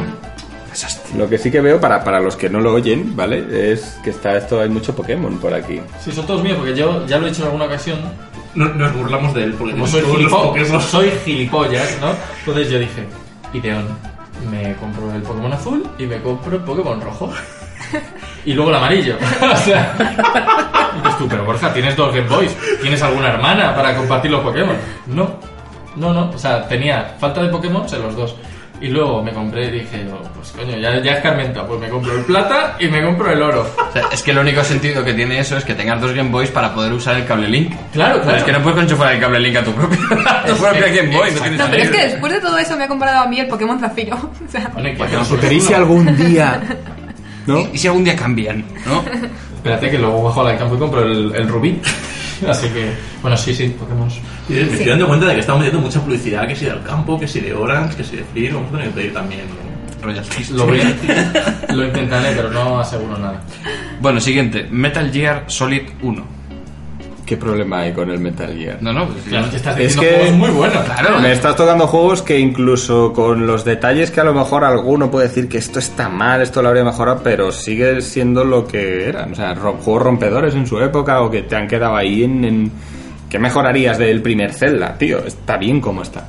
Sí, en la época sí, claro. Claro. Vale, The Order. O sea, Venga, Ya vamos te digo que, que no, no le he metido todavía las manos encima, así que ahí me abstengo. es que son todos juegazos en realidad, porque te iba a decir ahora Mass Effect, que no sé si lo... No me lo estás poniendo nada fácil. No, no me gusta este juego. Esto- este reto no mola. No mola este reto. Vaya, por Venga, tú ve diciéndome para yo- lo- yo para te- lo que hago yo en toda la temporada, no, eso no me queda el Uncharted, pero ya puedes defecarme en la cara si quieres. No, no, no. Además de allí conozco unos cuantos. Ahí sí que Uncharted sí que conoces. ¿Y qué tal? La gente de- que Muy majetes. Muy majetes y ¿Tú muy sabes serios. que trabaja en- Mm. ¿No crees que está un poco sobrevalorado ahora que me está mirando Borja? eh, de? Es que es uno de sus juegos favoritos y... ¿Sobrevalorado? Yo creo que no. Toma, en tu puta cara. No, no, sí, claro, sí. Yo de creo que hacen las cosas, o hacían las cosas, ya depende de cada uno, pero eh, que le ponían bastante amor y lo hacían con bastante buen gusto. No, no, Entonces, eso, no... eso sin duda. Hombre, igual en el Uncharted 1 podrían haber puesto menos enemigos. O al menos un poquito más. Es el primer, es el primero, están creando marca, Prueba- entonces... prueba de concepto, ¿no? Pero aún así, quiero decir. Que, el, que, que Nathan Drake matará a lo mejor en esa isla. No cabe tanta gente en esa isla en la que están. matará a lo mejor a 500 personas. O sea, lanza a Nathan Drake a luchar contra el Estado Islámico y a tomar por culo. O sea, así te lo digo. Ese tío se carga bandas terroristas él solo. Bueno, lo que hemos aprendido del podcast de hoy es que yo ya no vuelvo a hacer más retos y que ahora le toca a Alberto el suyo. Alberto, cuando No me quieras. acuerdo qué tenía que hacer. Tenías que No me acuerdo, pero si lo has escrito hace cuatro horas. Sí, Tenías o que cinco. darle la ropa de cuero y que se vistiese. Bueno, la... Te voy a decir. El siguiente reto consiste en que te vamos a decir una serie de personajes conocidos, muy conocidos, muy, muy conocidos, y nos tienes que decir en qué juego tú los verías como personajes petándolo muchísimo. Es que me hacéis preguntas muy... Por ejemplo, Hilario Pino en el Heavy Rain. Ese es un ejemplo, es un ejemplo. Y los personajes son Piqueras. ¿Quieres que te lo diga todos o uno por uno? Uno por uno, vamos, ¿no? Que lo piense. Venga, uno por uno. Jo, pues... No sé cómo, pero lo, lo colocaría en un... Temple Run, pero, pero muy, muy absurdo. O sea, con, con un humor muy absurdo. ¿Que, que fuera el que disparase las bolitas o, o me estoy equivocando de Te estás No, equivocando el- mucho. el- el Endless ¿A Run quién es- te dejas entrar aquí? Tú estás hablando del, del Zuma. El Zuma es verdad. ¿Por qué- por qué Temple me- Run, el que va corriendo... Me, se me, me he cortocircuitado. es Tres verdad. carrilillos que van Sí, cambiando. sí, sí, sí, sí. Sí, que hay un tres montón- carriles, tres, tres posibilidades. Hay un montón de, también de remakes de ese, ju- de ese juego. Hay un montón. Tomb Raider que han hecho ahora. Y de los Minions también, por ejemplo. Y hasta youtubers han hecho un Endless Run que se llama no sé, Vegeta777, eh, Willy Rex y otro señor que tiene un, un tupe muy raro han hecho un Endless Run que son ellos corriendo con el- la, la skin de Minecraft y es número uno de descargas. Cuando tienes una masa de usuarios tan grande, dices, mira, acabo de sacar el mercado, no sé. Una mierda con ojos. Todos ahí. Vamos. Trending topic en Twitter y millones de, de No sé por qué compras. me he liado, porque había entendido Temple. Temple Run, en vez de Endless. Por eso me he liado, vale. Ya No, está, pues aclarado. es Temple Run. ¿Es Temple Run? Sí. Claro. Pero no es Endless Run. Endless Run es En el- Runner es el tipo. ¿Me voy a dejar de hablar ya? ¿Puedo dejar de hablar? ¿Puedo dejar de meterme yo solo en la mierda? Porque entre el reto y esto me estáis humillando. Gracias. Siguiente personaje. Sí, sí, habla tú, ya no puedo Siguiente hablar más. A tomar por culo, me piro de aquí. Cuidado con las gatas. No, no, oye, que vuelve, que vuelve. Ya se me ha pasado. Eh, Jaime Peñafiel. Este es complicado, ¿eh? Este se me ha ocurrido a mí, ¿vale? Eso es una aventura gráfica, clarísimamente. O sea, Sí, pero ¿cuál? Es que no. Creo que es más divertido diseñarla. O sea, ponerla en contexto y crearla nosotros que ponerla en uno. Te digo, en un Broken Venga. Sword. No, tío. La gracia es. Si llegamos a, a los, a los mil suscriptores en YouTube, eh, Nos hacemos un juego. Si llegamos a los. 1000 suscriptores en YouTube, hacemos un juego de Jaime Peñafiel, una aventura gráfica. ¿Cuán- ¿Cuántos lleváis? 100. 102. 102, 102. Y son, Si llegáis son a 1000. 8, 8 soy yo. Sí, Vale. bien. Bueno, no, vale. ¿A- ¿Aceptamos el reto? ¿Sí? Aceptamos. Vale. Yo por mí sí. Vale, vale, vale. Pero no lo voy a hacer Acabéis de solo. aceptar el reto sin negociar, que es lo que decía. Vale. Entonces yo puedo crearme 900 usuarios y mañana os destrozo la vida. Porque ya os ¿A qué hacemos. marrones? No pasa nada, no pasa la nada. vida. Bueno, siguiente personaje, Jesús Quintero, también conocido como el loco de la colina. Amnesia. Ahí sí que... Sí. Hostia. Hostia, sí. Muy O sea, pero, pero no, como, no como protagonista, sino Como como, el, el, el, el mal. O sea, que sabes que está. pero no sabes dónde ni cuándo, ¿no? Cuando veas humo, pues. Algo así. Cuando veas humo, Y por último, Juan Pablo Ordóñez. en algo absurdo. algo muy absurdo, sin sentido y mucha mezcla de muchos juegos raros. Un, un WarioWare, yo creo. Joder, pues bueno. Ya está. ¿Ves? El reto, el reto molón es el que no he hecho yo, está fenomenal. No me volváis a meter en un marrón de estos, gracias. A lo mejor es que te pagan poco. ¿No me pagan? sí, te digo lo que- Ahí está. Ahí está el problema. Si te digo lo que me pagan a mí. Sí, en cenas. De hecho, tampoco, porque al final dijimos el otro día que te íbamos a invitar a cenar. ¿eh? Y eso. Y no lo hicimos. No lo hicimos. Somos lamentables. Bueno, pues hasta aquí los retos. Eh, vamos con la sección de no noticias, ¿Cuál es entonces. tu sección favorita de La todos? sección favorita de todos, las no noticias.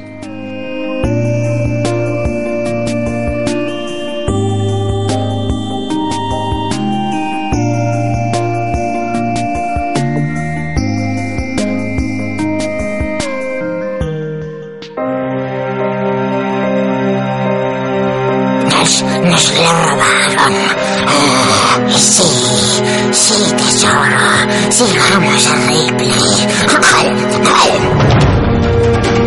Síguenos en Twitter, arroba RatePlay.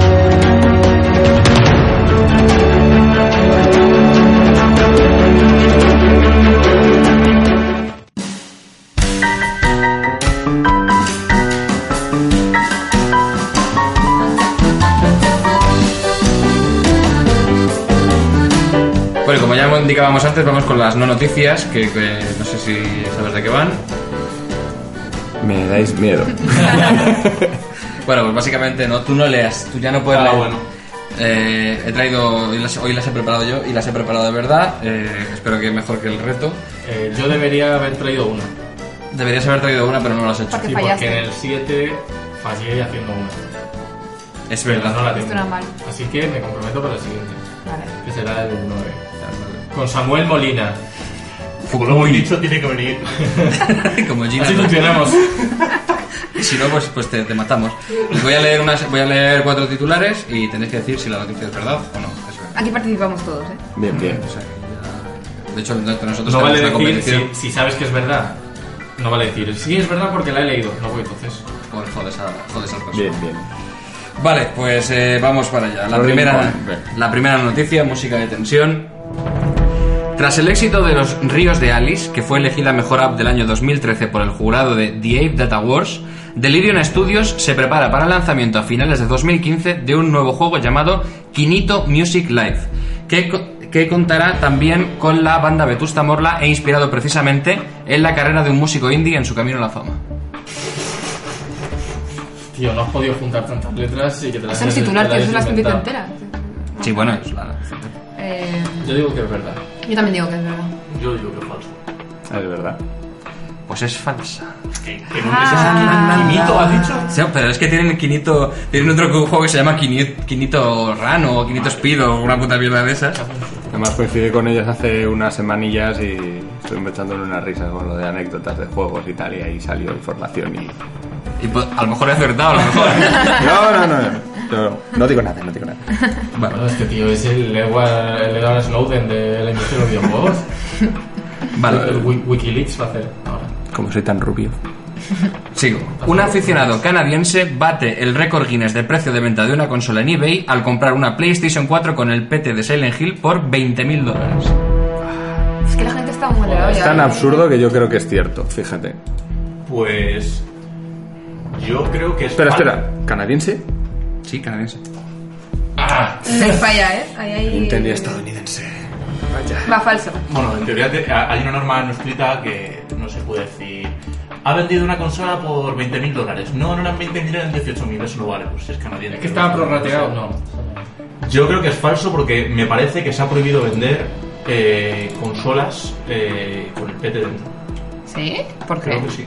Porque por lo menos en Amazon. O sea, te estás follando en lo que ha dicho él de yo he leído que... No, no, es una opinión que Lo, da- lo- lo- lo último, lo último, lo último. Yo creo que no. Pues yo creo que es verdad. No, es- yo creo que es falso. Pues yo creía que era verdad. ¿Qué, era- qué habéis dicho entonces? ¿Falso? Falso, falso, falso. Todo es falso, pues es falso. No, yo digo que es verdad, joder, me habéis la. Pues es falsa, es falsa. Continúo. Eh, la desarrolladora Kit, Kindle Imagine Develop, lanza al mercado el videojuego Pepsi Man, basado en las aventuras de la mascota oficial de Pepsi en Japón. El personaje se basa en los diseños del dibujante de cómics Travis Charets, quien dibujó a Pepsi Man como una figura atlética vestida de azul y rojo y con piel de aluminio. Pues mira, no me parece tan descabellado. No me parece en absoluto descabellado. Claro que parece que es muy O sea, Alex, como que está muy bien. Japón que es muy bien. loco. No, no, es que me parece muy poco descabellado Claro para que ser sí. Japón. O sea, quiero decir, entendería que fuera un, yo qué sé, un palo. Yo creo- No sé, es Japón. Contestad vosotros. Esto es como lo de los exámenes de tipo test, ¿no? Si llevas dos verdaderas. No, no, Este el hijo tiene que puta ser- este trajo cuatro, cuatro, Cuatro falsas, falsas. No, cuatro verdaderas. Cuatro verdaderas. Las verdaderas eran todas absurdas. Trajo- era de la carnicería, tío. Trajo en el futuro, no, porque fue el podcast 10. O sea, Es verdad. trajo dentro, trajo dentro de un mes. Eh, El problema no ha sido aparcar aquí abajo, ha sido viajar en el tiempo atrás. Sí, claro, claro. Eso me ha costado poco, pero bueno. Yo, Yo creo voy a que es de verdad. que no me acuerdo de qué era. ¿qué era? Ah, no, de Japón. Pepsi Man. Pepsi Man. Yo voy a decir que es verdad. Venga, Voy a decir a falsa. mi equipo. Falsa. Yo voy a decir que es falsa porque el logotipo de Pepsi es una chapa y una chapa, por mucho que la modelen, no se va a hacer un cuerpo atlético, yo creo. Lógica aplastante. Bueno, y, y luego aparte también comento que como en un futuro es posible que todas mis respuestas sean de una forma, yo creo que Loren va a hacer justamente lo contrario. ¿Y es? Fíjate, fíjate, fíjate que jugando con esa psicología pensé también en tenerlas todas falsas, pero es verdadera. Vaya, Vamos ahí. O sea que has acertado tú, Borja, ¿no? Sí, señor. muy bien, muy bien. ¿Y cómo era la noticia? Repítela otra vez. Eh, que había que se lanza al mercado Pepsi Man. En realidad se lanzó hace bastante tiempo Pepsi Man, ¿vale? Pero bueno, tenía que ponerlo un poco en contexto. O sea, existe este videojuego para PlayStation 1. Que es lamentable. Joder. Lamentable. Lo estoy viendo y dije, madre mía, qué asco de juego. Pero bueno, en fin. No habéis visto el Space Invaders de, de- de Pepsi, ¿no? No. Es Pepsi Invaders, podría ser llamarse. Mi- Mirad por ahí juegos Pepsi de... Pepsi Invaders. Sí, pues. ¿No se llamaba así? Pues Tú, tú busca, te dejo ahí el reto, busca. Vale, vamos con la última. Eh, la obra Los Pilares de la Tierra tendrá videojuego. La productora Dedelic Entertainment, responsable del lanzamiento de aventuras gráficas como Deponia o el reciente juego español Randall's Monday, ha anunciado que en 2017 estrenará un videojuego basado en los Pilares de la Tierra. Si hay que jugar, hay que jugar menos que en el de orden. Venga, verdad. Podría ser como una especie de Sin City, haciéndote una catedral y violando. Porque de eso va la tierra. ¿eh? Cuando no está haciendo una catedral, está violando a alguien. a alguien. No sé. Este podcast me empieza a dar un poquillo de miedo. Se empieza- Porque no está oscureciendo, ¿sabes? Pero... Eh, voy a decir falso. Yo falso también. Yo no me voy a Yo verdadero, venga. Falso. Pues es verdadera. Ay, va a decir verdadera. Vamos. Verdadera, ¿qué decir? ¡Vamos! Es verdadera, es verdadera. Lo van a sacar en 2017 y van a intentar ser fieles a la obra literaria. Ya Pues lo que has dicho tú. Pues ya está. Pues va a ser Pues eso. entonces ninguno, no habéis acertado ninguno. Tú sí, pero que no cuentas para el Ah, chat. no cuentas. No, no, los puntos de los invitados dijimos que íbamos a hacer algo con ellos. Sí, algo haremos. Sí, bueno. No sé, no sé qué haremos en realidad. Ya le diremos a Alberto que se vuelva a escuchar todos los. Porque no lo llevamos apuntado. Somos un desastre. Bueno, pues hasta aquí el, el podcast de hoy. Eh, insistimos, eh, te volvemos a dar las gracias mucho, muchísimo por aguantarnos durante, durante casi dos horas. Gracias a vosotros. hasta aquí, que, que es, un, trabajo, que es un trastorno. Y por compartir tu- toda tu sabiduría. Muchísimas Bueno, gracias. muchas gracias a vosotros por, por invitarme y, y nada, pues para lo que queráis, por aquí estamos. si no lo digas muy alto. Menos, ya lo he advertido antes, lo que pasa es que esto estaba fuera de programa, menos para pedir dinero, porque de eso no hay. Hay que negociar, hay que negociar. Somos súper ricos desde el podcast número 3, entonces no nos hace falta el dinero. Vale, sí. Oye, no, de todas maneras hemos dicho, si llegamos a los mil suscriptores hacemos el juego. Pero no hemos puesto límite de tiempo. porque lo mismo de- me imagino, a lo mejor. ¿Ves? Ahí está la negociación. dejamos- Bien, Borja, bien. Dejamos el canal ahí puesto, que ya a lo mejor no hacemos nada, tenemos 74 años y de repente nos viene YouTube y nos dice, oye, que habéis llegado a los mil suscriptores y viene un hijo puta que se escuchó el podcast y dice, oye, que tenéis que hacer un juego de Jaime Peñafiel. Pues lo hacemos. En PlayStation 20, seguramente.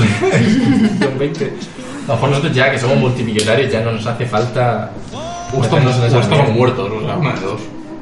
Si no, porque ya son muertos, muertos, sí, porque pues, fusiones. pues yo ya morir joven y rico, o sea que. A ver, moriremos de éxito, seguramente. Bueno, vamos a ir, vamos a ir terminando. Borja, ¿algo que añadir? No, nada, que me uno a la, a la- al agradecimiento. Perdona lo pesado que haya podido ser, pero es que Mucho. Eso no sabes lo Mucho. difícil que es coordinar a una persona y a, y a tres de, de estos. Y a ti mismo también. Yo no hace falta que me coordine a mí mismo. Está sonando Only You ahora mismo. Por favor. Por favor, me están dando ganas de besarte. Only You. Eh, no, nada, nada más. Que gracias y que nos vemos en la próxima. Que es el 9, ¿no? Si no cambiamos el orden otra 9. vez. Vale. Sí. Según las casas. Y nada, que yo también que muchas gracias y que...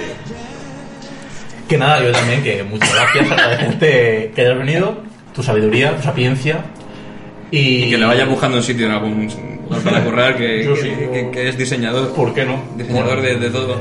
Vale, todo. diseñador gráfico, pero también puede ser Y sí, ropa Wiki. interior. Y de aviones, he hecho aviones, que yo creo que es lo único que... Real, bueno, real. Lo que-. Por lo que te han pagado, vamos. por lo que me han pagado, ¿sabes? No, pero piénsalo, ¿quién? O sea, de, de- de todas nuestras profesiones, yo creo que la tuya es la que más. Has hecho aviones, tío. Está bien, tío. Has hecho aviones. No montéis en avión, ya os, os lo recomiendo. y bueno, que ahora os dejamos con el remix del final. Muchas gracias a todos. Vale. Ah, la otra menos.